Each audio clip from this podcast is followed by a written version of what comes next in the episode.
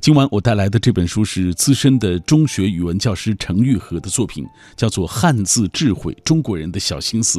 这是程老师继这些年我们用错的汉字之后的第二本书啊。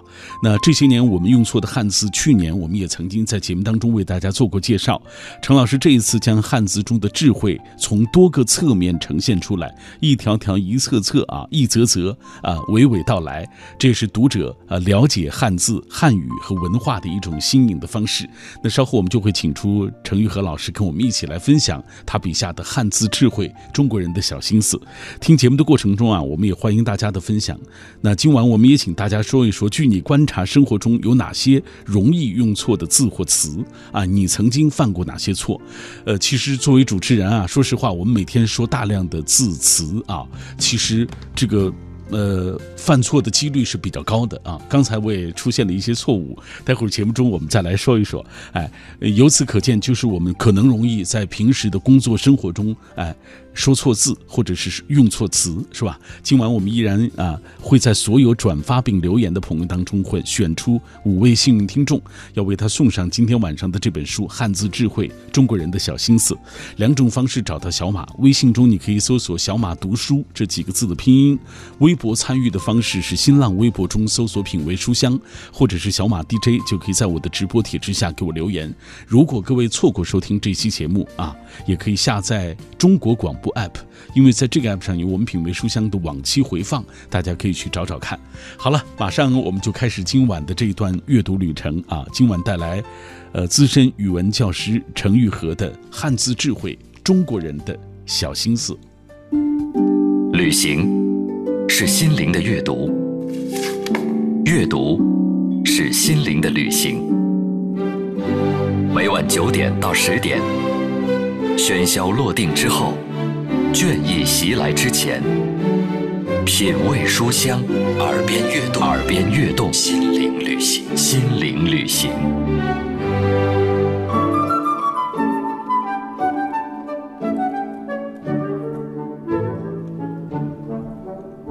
感谢各位继续停留在这一段电波当中，品味书香。每天晚上我们都带来一本书，今天带来的是资深语文老师程玉和的《汉字智慧：中国人的小心思》。我们先请出程老师，这样程老师先给我们的听众朋友打个招呼来。各位听众，大家好，我是程玉和。嗯，去年我们品味书香节目曾经介绍过程玉和老师的一部作品，就是这些年我们用错的汉字啊。今晚我们介绍这本依然讲汉字啊，哎。呃，这个在我看来，这两本书最大的特点啊，陈老师，我是觉得他们特别接地气。谢谢谢谢。对，这个汉字啊，这么高深的内容，您是通过一个个小故事来讲，非常的生动有趣。哎，讲一讲这个创作理念，您肯定是在这个写这本书之前就考虑过自己的书应该写成什么样，是吧？呃，刚才那个马老师夸我的书特别接地气，嗯，这是让我特别喜欢的一个评价哦。因为书呢，呃，是写给人看的。如果特别接地气、特别有趣、特别好玩我觉得呃能够让我特别高兴。嗯，呃，说到创作理念呢，我总是这样想，我觉得我好像不是在创作。嗯，呃，我写这本书的时候呢，包括写上本书的时候，呃，都有一个词儿充斥在我的脑子里边，就是好玩嗯，我想用我自己的方式。把一些汉字的知识，呃，汉语的一些知识，汉字与生活的关系，通过我自己的方式，通过我呃一种被称为老成的方式介绍给大家。嗯，如果说大家如果喜欢，呃，如果觉得好玩，如果觉得接地气，我觉得就特别好的。嗯，写这本书的时候呢，呃，和第一本书稍有不同，因为是第二本书了嘛，我的心里。有了那么一点儿读者意识，嗯，所以说，呃，在开始的时候，我就想把这本书写给孩子们看，就说孩子能够读得懂，嗯，所以说，在这个写作过程中，我就是呃心里有那么一些孩子，嗯，呃，如果说小学生可以读得懂，呃，我就觉得这个这本书呢。就像你说的，就容易接地气。嗯啊，小孩子可以读得懂。嗯，大人在喜欢读这本书，可能就不错。嗯，而且呢，在写作之后，这本书呃快出版的时候，我还找了一些孩子试读，哦，嗯，怎么样就？说呃，我找了这些孩子呢，有我同事的孩子，嗯，有我朋友的孩子，呃，最小的是三年级，嗯，最大的有六年级，嗯，我找这些小学生，呃，他们的反馈呢，呃，挺好的。其实我觉得，就现在看，就是我这种方式呢，其实也挺傻的。嗯，那你比如说，你找那些孩子都是朋友的孩子，即便他觉得不好看，他也 不会说不好看。但是我想通过这样一种方式，看看孩子是不是可以看得懂。如果说他们看得懂，呃，他们就说喜欢，我觉得这本书可能就会好得多。嗯，事实上呢，就说有些孩子在反馈的时候，我确确实实从他们身上，从他们的呃，就说这个反应中来反思我自己的写作。嗯，再一个呢，就是写这本书呢，这本书呃还配了一些漫画，漫画呢作者是我的一个好朋友。嗯，呃，这个好朋友呢，就是也是从网络上认识的，嗯、叫王铎，是山东的一位老师，嗯，挺不错的一个漫画家。哦，哎，就说呃，我跟他一说，我说王老师，那能不能合作一下？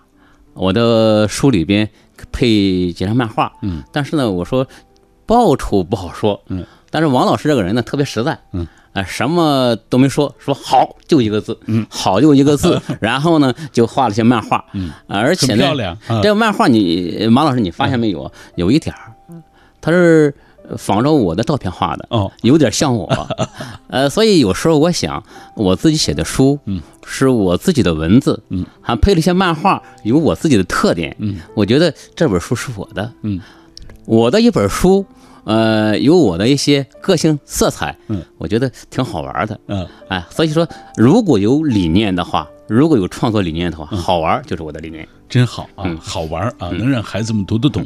哎，这个在王老师看来啊，这个在 陈老师看来啊，这个事情就他就辛苦就没白费，是不是？嗯嗯哎嗯，这就是我们今天要为大家介绍的汉字智慧，中国人的小心思啊。嗯刚才您说了。这些故事您必须要让小学生都能读得懂。嗯那我们接下来给大家讲一讲这个故事怎么来的。呃，这故事怎么来的呢？这里边的故事呢，有学生的故事，嗯，有我自己的故事，有朋友的故事，呃，各种各样的故事吧。故事有的怎么来的？有的时候，嗯、你像这个，呃，中中有一篇啊，书中有一篇就是，我看到哪一篇叫那个，就是关于这个。你好，烤鸭那一天、嗯啊，就是我在监考的时候，嗯，我走进了一个教室，这个教室里面呢，因为今年我们是毕业班，毕业班呢，这孩子们在布置的这个黑板上，嗯前边后边都有黑板。对，前边黑板上呢，呃，就是写了一个这个烤鸭、啊，就是这个嗯加油烤鸭，加油烤鸭。对，啊，后黑板上呢写的冲鸭啊，呃，嗯这个鸭都是都是鸭子的鸭，都是鸭子的哎因为这个监考的时候时间比较长嘛，嗯有的时候学生都在那里都在在那做题，老师呢有的时候就是走着走着就有点无聊，嗯，有的时候就观察这个教室，我就在想，嘿，孩子为什么把这个自己称为烤鸭？嗯，为什么说冲呀？谐音呃冲鸭。呃，回来了以后我就思考这个问题，嗯。然后我又查了查，嗯。我觉得这个问题挺好玩儿啊、所以说呢，我就把这一篇写成一篇文章，嗯。啊、这个故事呢，其实从学生里来的，嗯。还有的故事呢，来自这个朋友，嗯比如说，呃，我的上一本书发行之后呢，我的一个高中同学老楚，嗯，他就跟我讲，他说老程，这个你汉字二你必须得写，嗯，你得写写我的故事，嗯，写写这个姓啊。哎，他说他这个姓，嗯，就老楚这个姓的，楚啊，就在百家姓里边，这个呃，赵襄孙李周武郑王冯陈楚魏，对。啊，占十一位。他说这个楚呢，他给他带来了很多的烦恼。嗯，经常有人读错。啊，一个是读错，再一个是呢，他做身份证的时候呢，办身份证的时候，楚本来是一个那边是一个一部，嗯，给写成了士部，少了一个点儿。对。但是呢，呃，开始的时候，老楚和他的家人都没有发现，嗯，所以说他孩子考上大学之后，给他带来了一系列的麻烦。哦，啊，于是呢，我就根据他的故事写了一篇《老楚的烦恼》。对对对，啊，呃，上面呢还有这个王铎老师配的一幅漫画。嗯，那次我跟这个老楚聊起来，把漫画发给他，他说：“老程啊，不厚道啊。”他说：“本来呃我比你高多了，怎么在漫画上你比我高啊？” 啊，就是这是玩笑话啊，这是来自这个同学。还有的其实就是说是在我的读者群里啊，第一本书出了之后，哎，我的第一本书出来以后，我又建了一个读者群，在群里和这个网友互动的结果啊，就是朋友啊，呃，其中你看这本书里的第一篇开篇啊，弄璋宰相那一篇，就是和我的一个朋友啊，我现在不知道他叫什么名字，嗯。啊，只是知道他的这个网名叫呃江州，看啊。呃，我我江江江江州四马，对，江州四马。哎，有一次呢，我们在我们那个群里呢，有的时候讨论这个语言文字问题。嗯，有一次他就问我，他说老程，汉字二到哪了？啊，就问这个这个说说说闲话。我说这个让这个汉字二在天上飞一会儿吧。啊，于是他就给我打了三个词。嗯，啊，就有一个是弄璋宰相。对，啊，还有这个这个福列太郎侍郎啊，还有还有还有一个词。说实在话，我不知道怎么回事儿，嗯。啊，我就问他，问他呢，然后我们俩就聊天，他就给我讲这件事情，然后呢，我就写了一篇文章，啊，这样的故事就来自这个生活，嗯，说实在话呢，不管来自学生，还是来自我自己，还是来自朋友，都是来自生活，嗯，生活本身都是非常有趣的，生活里边本来就有这样那样的故事，嗯，你看啊，这些故事的来源都来自于生活本身，有来自于呃这个陈老师和自己的学生啊之间的故事啊，包括还有一些互动的故事，也有来自他和朋友们，也有他的粉丝们，是不是？啊？哎，用我们说不上粉丝是朋友，朋友啊啊啊，呃，这些故事你看都特别的接地气，他都从生活中来，所以这个书为什么我们说它生动有趣，原因就在于这儿啊，就是它是来自于生活本身的。来，我们通过一个短片。了解今晚介绍的这本书，呃，汉字智慧，中国人的小心思。汉字智慧，中国人的小心思，是资深中学语文教师程玉和继这些年我们用错的汉字之后的第二本书。作者将汉字中的智慧从多个侧面呈现出来，一条条、一则则娓娓道来，语言生动，值得品味。这是读者了解汉字、汉语和文化的一种新颖方式。书的内容多从生活中来，是我们在生活中使用汉字的故事，也是作者生活的一些记录。故事有作者的，也有作者学生的，也有作者朋友的，甚至有几篇是作者与粉丝互动的结果，极富生活气息。新书以孩子为目标读者，但书的内容老少皆宜。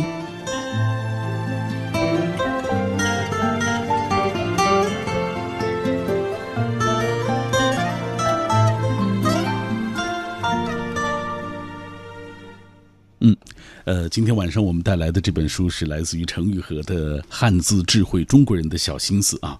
刚刚我们介绍了这本书的内容和我们的生活息息相关啊。比如说这第一部分，陈老师，呃，您提到了这个马家铺啊，马家铺的读音是吧？哎，北京都这么叫马家铺啊。当然也有一些地方把这个铺读饱是吧？啊，呃，还有一些关于地方的读音，有时候我们也会读错，是不是？哎，我们接下来从第一部分挑出几个内容给大家来讲一讲。其实这个关于地名的问题，有的时候挺困扰人的。呃，有的时候呃读错是非常正常的。啊，有的时候谁也不敢吹牛说见一个地名就会读。对，因为中国的地名太复杂了。太复杂了。对。呃，这里边呢，其实呃，包括现在啊，有些地名让我讲，我也可能也也也也讲。讲不正确，没错。啊，像那个马家铺呢，像那个刚来北京的时候那几年，我一直读马家堡，嗯，啊，所以说，呃，在文章里写有一次这个一个外地同学来，啊，我问他在哪，他说在马家堡，嗯，啊，那个时候呢，我已经知道这个不读马家堡是马家铺了，我说哥们儿你读错了。啊，他说是吗？哎呦，他说一直读错。嗯，我说没不丢人啊。我说这个以前我也读错。北京太多了，比如说大石蜡、大石蜡、大栅栏？大栅栏，对，我们都读过错的，都都都都错的字。对啊，还有前一段是那个鬼街。嗯啊，呃，我我在那个前几天回山东在德州，嗯有时候在逛街的时候，和我一个家人就提出现“鬼街”那个词儿了。嗯啊，我说这个字念怎么说？他说艮吧。嗯，我说这就是鬼节的鬼啊。呃，其实有的时候是这样。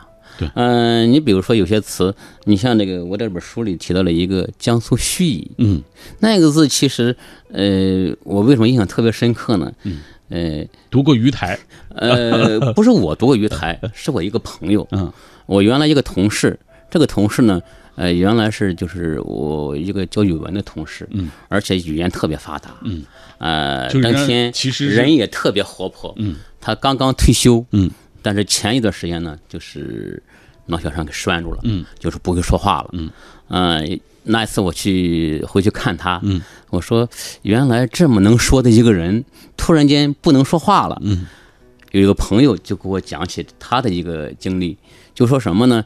有一次他们去青岛，街头上呢就出现了这“盱眙”两个字，嗯。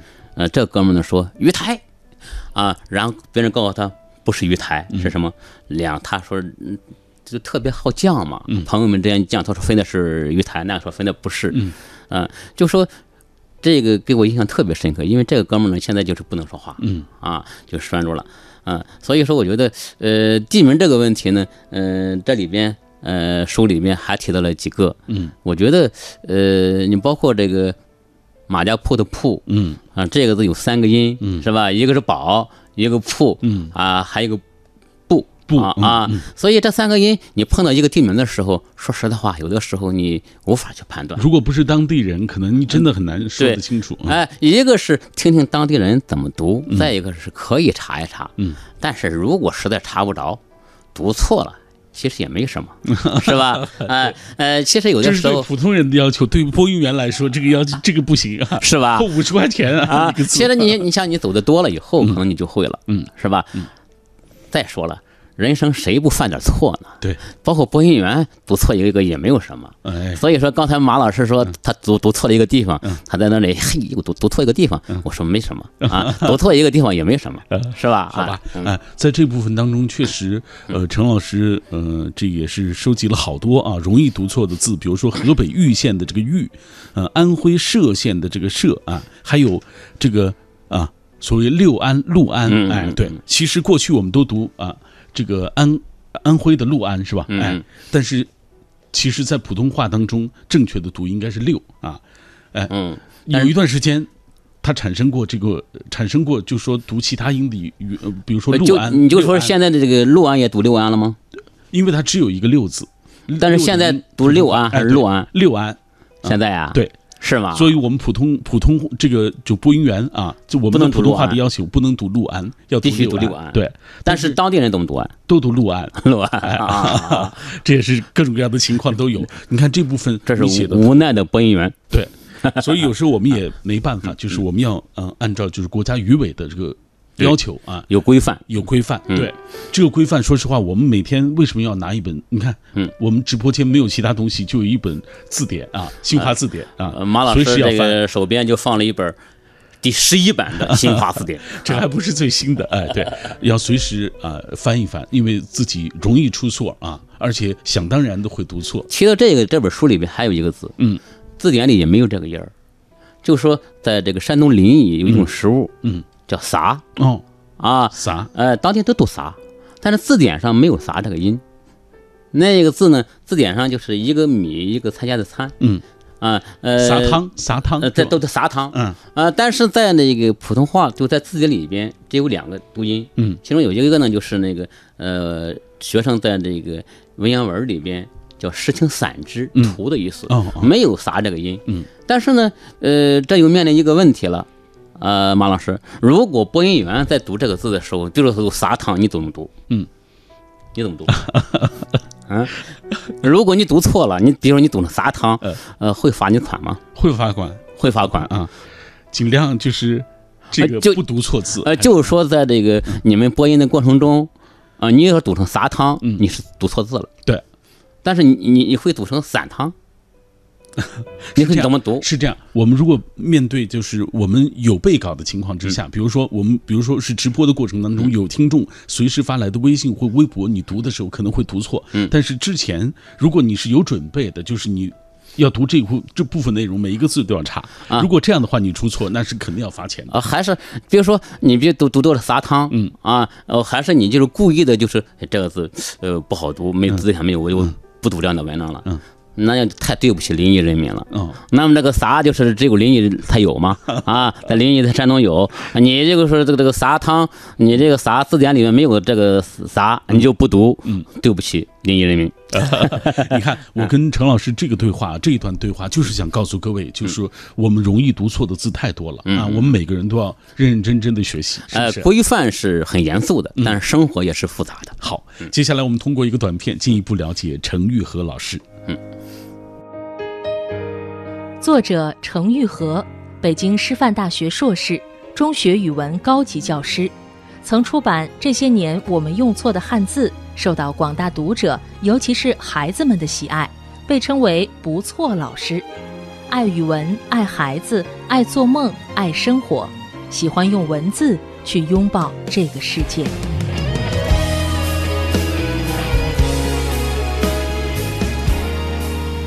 在今天节目进行的过程当中，我们看到很多朋友在通过微信、微博的方式来跟我们保持紧密的联络。大家也在说他们生活中容易用错的字或者是词，呃，这样，呃，陈老师，我们接下来就看一看大家的留言吧。嗯，好。拉萨啊，他是一位这个报纸的排版的工作人员。他说有一次我把下游啊。排版排成了下流啊！第二天见报了啊！五笔这个他们是这样，五笔打法是一样的，只有没有选字啊，闹了一个大笑话。这算事故了吧？事故，哎，对，呃，你看这都是做文字工作的，所以不能出错啊。啊，故事没问题，事故就有点问题了。是，哎，吴念说一直不太确定陈寅恪先生的这个名字啊，到底怎么读？到底是读陈寅恪还是陈寅恪？这个我记得。您在上面书里上一本书上面写过啊，因为这个陈寅恪。嗯，就是他自己说自己是陈寅恪。对，呃，学术圈的呢，学术界都叫他陈寅恪。但是那个字在字典里边没有“恪”这个音。对，嗯，所以说马老师在读的时候，他要读陈寅恪，估计得罚挨罚罚款。所以这个有一个演员叫雷克生，在一个恪尽职守都是这个字。对，对，所以应该读啊，规范的读应该是陈寅恪。对，是啊。来，我们继续看其他朋友的留言。嗯，呃，这位是啊。呃，姑娘的小确幸，她说给排水还有模板一直都做错。虽然我学的是建筑学，现在也搞建筑工作，但是改不回来了，仍然读给排水和模板啊。周围的同事领导也都这么读啊，给排水啊，他们都是这么读的。给排挤排，呃，应该是给排水嘛。哎，对，所以你看，这就是我们生活中有一些好像就约定俗成啊。其实还有一个字，嗯，就是在社会上很多人读错，嗯，就就那个机械，嗯。有些岁数大的人读机械的特别多，哎，对，是，嗯嗯嗯，秀才不识字，只读半边字，半边字，哎，不能这么说啊。还有一个容易用错的一个词啊，就是七月流火啊，嗯，呃，通常会让人认为是七月骄阳似火，但其实它的意思是指夏去秋来啊，寒天将至的意思啊。哎，那个词就是看字面意思，很容易让人这个误解。对。啊，所以我估计那样的词在以后的时候可能有可能会转正。嗯，啊，就说错误的，说不定什么时候会转正 就正确的了，有可能，有可能啊。好，呃，这里各位听到的是品味书香节目，我们今天晚上带来的这本书是陈玉和老师的《汉字智慧：中国人的小心思》。稍后啊，我们会继续为大家介绍书里的一些内容。用声音的温度。融化黑夜的迷茫，用阅读的力量坚定你对生活的信仰。每晚九点到十点，品味书香，讲述书卷之中那从手边流淌的岁月，讲述书卷背后那熠熠生辉的时光。每天晚上九点到十点啊，我都会在这一座城市的上空和各位来分享一本书。各位好，我是小马。呃，晚上九点到十点的品味书香，每天都带来一本书。今晚带来语文老师陈玉和的作品《汉字智慧：中国人的小心思》。这也是陈老师继上一本这些年我们用错的汉字之后啊，第二本关于汉字的书啊。这本是将汉字中的智慧从多个侧面呈现出来啊，这也是了解读者了解汉字。汉语和文化的一种非常新颖的方式，因为其中的故事都特别的接地气、生动有趣。那听节目的过程中，我们也欢迎大家来跟我们保持紧密的联络啊。今天晚上，我们也请大家来说一说啊，据你观察，生活中有哪些容易用错的字或词？你曾经犯过哪些错啊？我们每个人可能。或多或少都犯过一些错啊，呃，我们依然会在所有转发并留言的朋友当中，会选出五位幸运听众，要为他送上今晚的这本书。这样成，陈老师，接下来我们看看大家的留言吧。嗯，好。呃，罗曼蒂克史他说，汉字里啊，墨香温存的一笔一画，时代传承的表达；书法中笔走龙蛇的一撇一捺，天长地久的牵挂。还有词赋当中诗情画意的一字一句，这是薪火相传的神话；古曲里温柔缱绻的一起一伏，相依相伴的传达。汉字文化博大精深啊，一横长啊，这个一竖字铿锵啊，呃。笔啊，笔直方正的骨骼啊，撑起了千年的文明；平仄起伏的所谓韵调啊，也是氤氲了悠久的文化啊。这段语言得好，语言真好，呃，这个语言特别好，特殊情啊。呃，灵魂的世界地图说了一个笑话，他说小学的时候啊，语文这个暑假作业当中有一个题目说啊，他问题是这样的：自己跟自己说话，猜一个成语啊。当时我的第一反应就是，这不是疯了吗？啊。就是我在想，没事儿自己跟自己说什么话呀？啊，那不是疯了吗？是神经病啊！其实真正答案答案很简单，就自言自语。但是他下意识的第一反应是疯了。好吧，这位小朋友啊，呃，我们再来看其他朋友留言。小魔头摆唱，他说平时真的呀，有太多容易用错的字和词。最典型的首当其冲，好多人会用错。教小朋友的时候啊，更是要格外注意，不然以后就很难纠正了。可以根据象形等方法，结合词语含义和语境去记，这样要简单的多，印象也会更深刻一些。天空之城说，中华文化呀博大精深，很多词语有着特定的使用范围。比如说莘莘学子，这本身就是一个集体名词。你不能说众多莘莘学子，有些词语呢差一个字，意思相反。比如说不负众望，啊，这个意思是不能让大家信服；而不负众望，意思是不辜负大家的这个期望。哎，他说这些都是容易用错的字啊，你要特别注意啊。我们再来看微信当中其他朋友的留言，呃，这是 Lucy，他说我于一九四八年啊从北京去了台湾啊，自小呃念的都是繁体字。我要请教老师一个问题，就是，呃，这个也是台湾人心中普遍的一个困惑啊，就是，呃，这个。呃，国内啊一直改用这个简体字啊，这个简体字这么方便啊，哎，他说在你看来这是为什么啊？其实这个问题它背后的这个含义或者是内涵啊，或者是历史的原因有很多啊。这个问题很复杂，很复杂，不是简单一两句能够说得清楚的。卓英堂主他说，我觉得语言规范啊固然重要啊，读准每一个字的读音啊，对于我们推广普通话。啊，也起到了很好的作用，但这样呢，可能就失去了生活的味道。尤其像大石蜡啊，如果非要按照标准读，比如大栅栏啊，也只能说它不是老北京。在读准读音的基础上，也应该尊重历史文化，不要一味的追求死板的标准啊。嗯，还有有朋友说了，汉字真的太讲究了啊，三点水的一般都与水有关。但是这个“滚”字为什么就有三点水？他有一个疑问，好吧啊，看看这本书您就知道了啊。阿童木他说：“呃，咱中国的字博大精深，而且非常有趣，识字读字啊，呃，相对来说还是比较佩服播主持人播音员啊，基本上不出错啊。”他说：“班门弄斧，我说几个既熟悉又陌生的字，比如说三个牛啊，读奔是吧啊？呃，三个羊啊，读山啊，这是他写的，其实我都不不记得哎，三个马。”读标是吧？哎，三个鱼读鲜是吧？三个鹿啊读醋，还有两个龙啊，两小龙啊，还有三个龙等等，太多了。今儿就说到这儿啊。这个主要是之后的我也不会读了，反正是，好吧。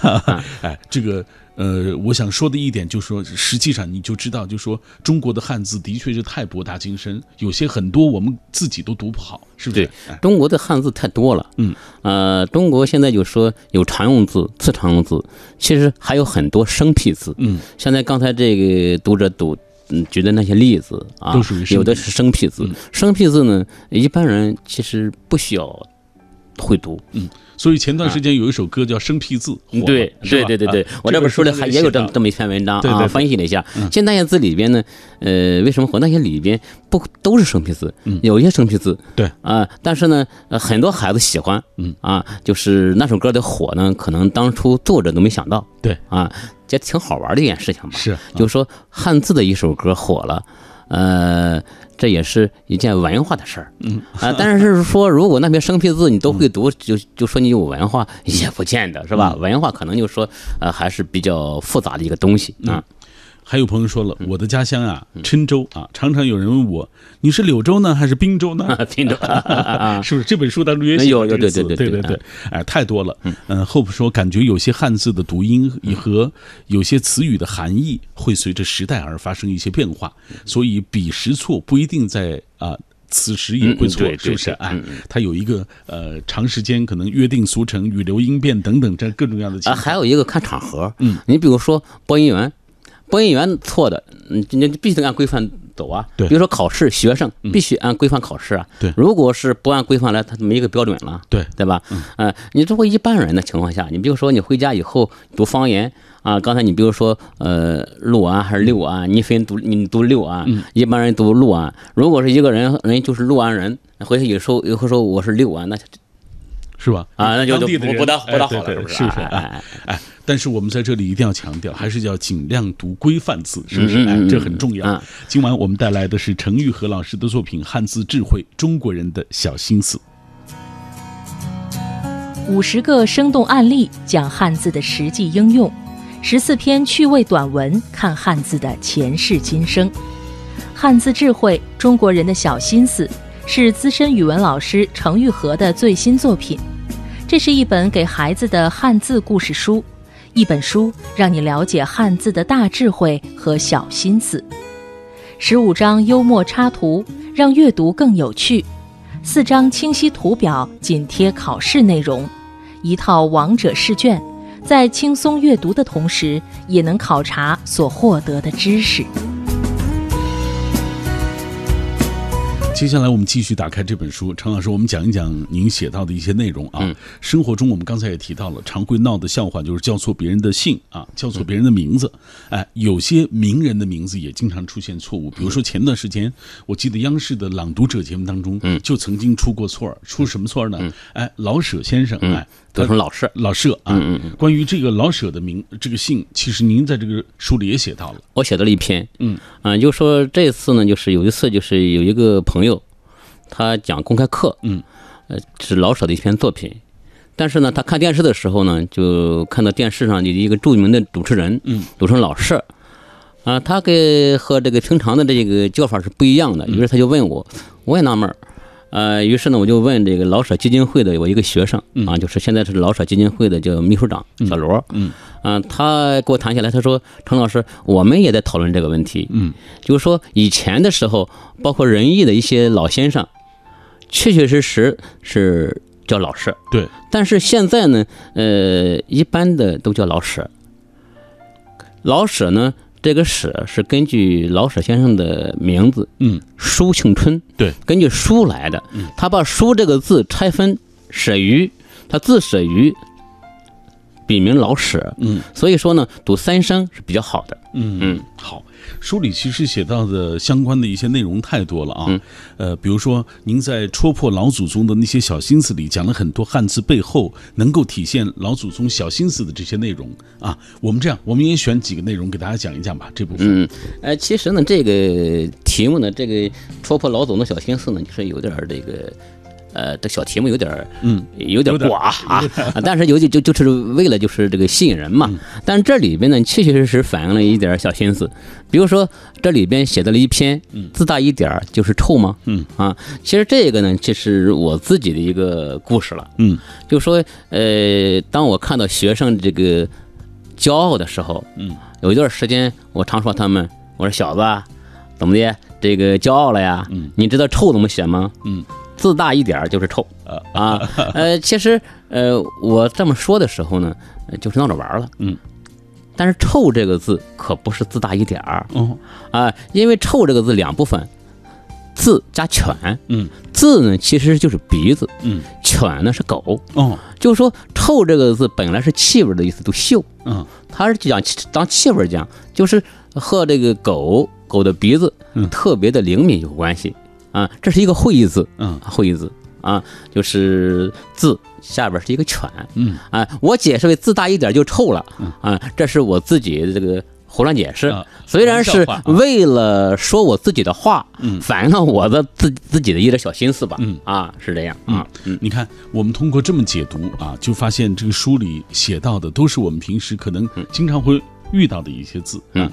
这个背后有什么样的故事？它有什么来历啊？甚至体现出中国人的什么样的智慧？是不是？哎，在这本书当中，你也写到了很多典故啊，古人的这个玩字术啊，这个部分内容给大家讲一讲吧。呃，其实这个文字这种东西呢，就发发明出来以后，和人类是息息相关。嗯凡是说有文化的人，所谓有文化的人，首先你得认字。嗯所以说呢，呃，自古到今，每个人都和文字打交道。呃，所以说历史上呢，就有人打这个汉字的主意。嗯啊，你比如说武则天，武则天就自己造过字。嗯啊，比如说呃，她自己造了一个名字叫赵，嗯，日月当空，对是吧？这是一个很好的意思。这样一个会意字，上面一个日，一个月，下边一个空。嗯而且呢，武则天造了将近二十个字，啊，呃，比如说他一个国字，他造的特别有意思，嗯。啊，他造那个国字呢，就说他征求他的这个下边这个群臣的意见，嗯，说这个咱们造几个字，嗯，啊，国字怎么造啊？啊，有一个人呢，就是他下边有个大臣叫宗庆客，嗯。这个人呢，就是呃挺聪明的啊，他也想讨好一下武则天，嗯，他想了半天就造出一个字来，啊，一个大口框，嗯里边呢是一个武则天的武，嗯，他的意思是什么意思呢？大口框就是一个国家啦，哦，武则天放在中心，啊，就造了一个字，嗯，但是把这个字造出来以后呢，好多人提出了不同的意见，说你这个字造出来以后，不是大口框把这个武我们的皇帝给围起来了吗？嗯，你再联系一下那个囚犯的囚啊，联系联系那个灵玉那两个字啊，你这是对皇帝大不敬。大不敬 啊！所以说呢，呃，武则天没有采用采用他的意见，他自己造了一个字，一个大口框，嗯，里边加了一个八方，嗯，它叫做国。所以“国”这个字呢，呃，在历史上写法特别多，嗯啊，其中武则天有关系的就是他在造这样一些汉字，嗯但是汉字呢，流传到现在，你比如说“国”这个字，只能有一个是规范的，嗯，呃呃，所以他造那些字，呃，呃有的就不规范了，有的属于生僻字，有的是字不是字，承认不承认它都不好说。对啊，比如说武则天造了一些字，呃，咱们不得不承认了。比如说马老师，你造个字，嗯啊，你别回去以后我要造个字，那肯定不会承认。我小小马哥也是名人呢，我要造个字 别啊啊，造个字嗯，我估计没人承认，嗯，是吧？对规范不了。比如说我呃老程家造字造个字，嗯估计也没人承认，是不是啊？哎，所以说造字不能随便乱造，没错这是这个技术活儿可不是。呃，刚才就说的，就说语言文字这东西还是有规范，嗯是吧？还是有规范，遵守规范，这是应该的。呃，至于说造字呢，这不是一般人可以造的。比如说有些名人造字，那就没办法。嗯你比如说陈寅恪，人非得叫陈寅恪。啊，你别人也没办法，叫人陈寅恪你不高兴，嗯而且呢，呃流行下来以后就叫陈寅恪。你比如说小小马哥，你你你的我，你叫马宗武，我我不叫马宗武，我我那字怎么读？嗯呃，估计大家批评了啊，领导在说你啊，你怎么怎怎怎这样呢？是不是？对啊，你比如说我叫程玉和，我非得不要，我我我嗯，是吧？啊，所以说遵守规范还是必须的啊。遵守规范是必须的啊。我们再给大家讲一讲这个这书里特别写到了，就刚才我们都是说用生动有趣的方法来讲故事啊，讲汉字的故事。呃，可能有些朋友还觉得有点那个，就是好像是不是不规范啊？其实都是非常规范的人写的啊。而且这部这本书里你还写到一些汉字的科普啊，这是正经八正经八百的科普啊。呃，这一部分呢，我想多说几句。嗯。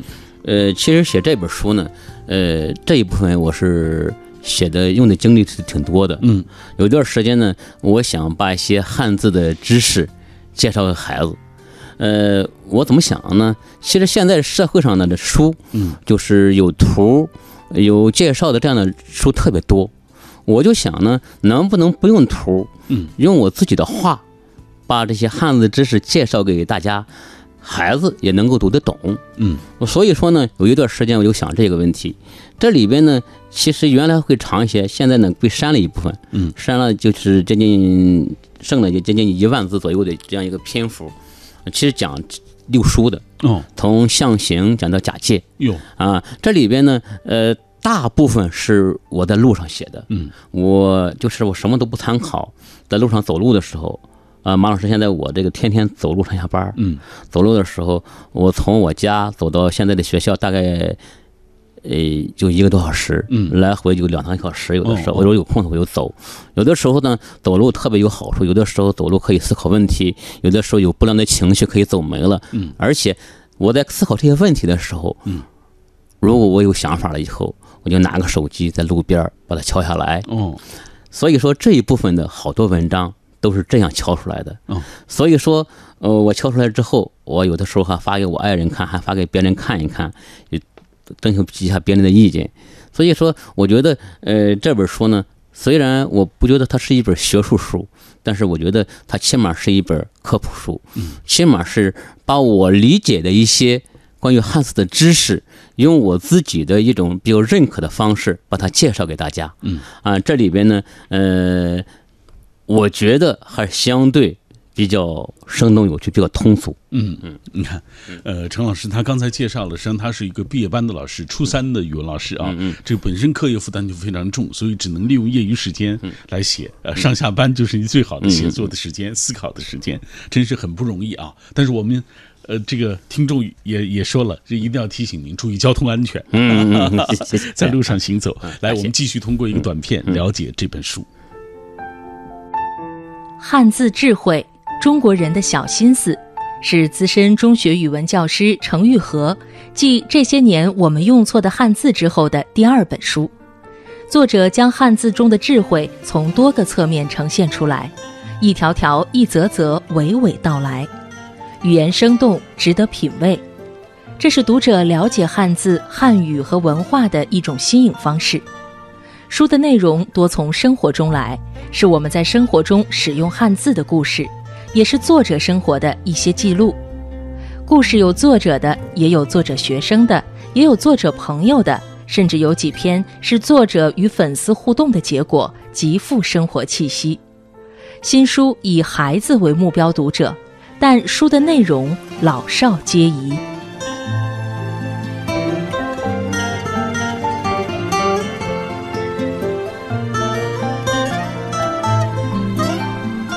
这本书呃附录部分也是特别实用啊，在我看来，附录部分其实陈老师也特别下功夫啊，因为这部分您列出了汉字的演化图，包括容易错笔顺的这些字是吧？哎，还有容易读错的姓氏等等啊，这一部分大致也给我们讲一讲。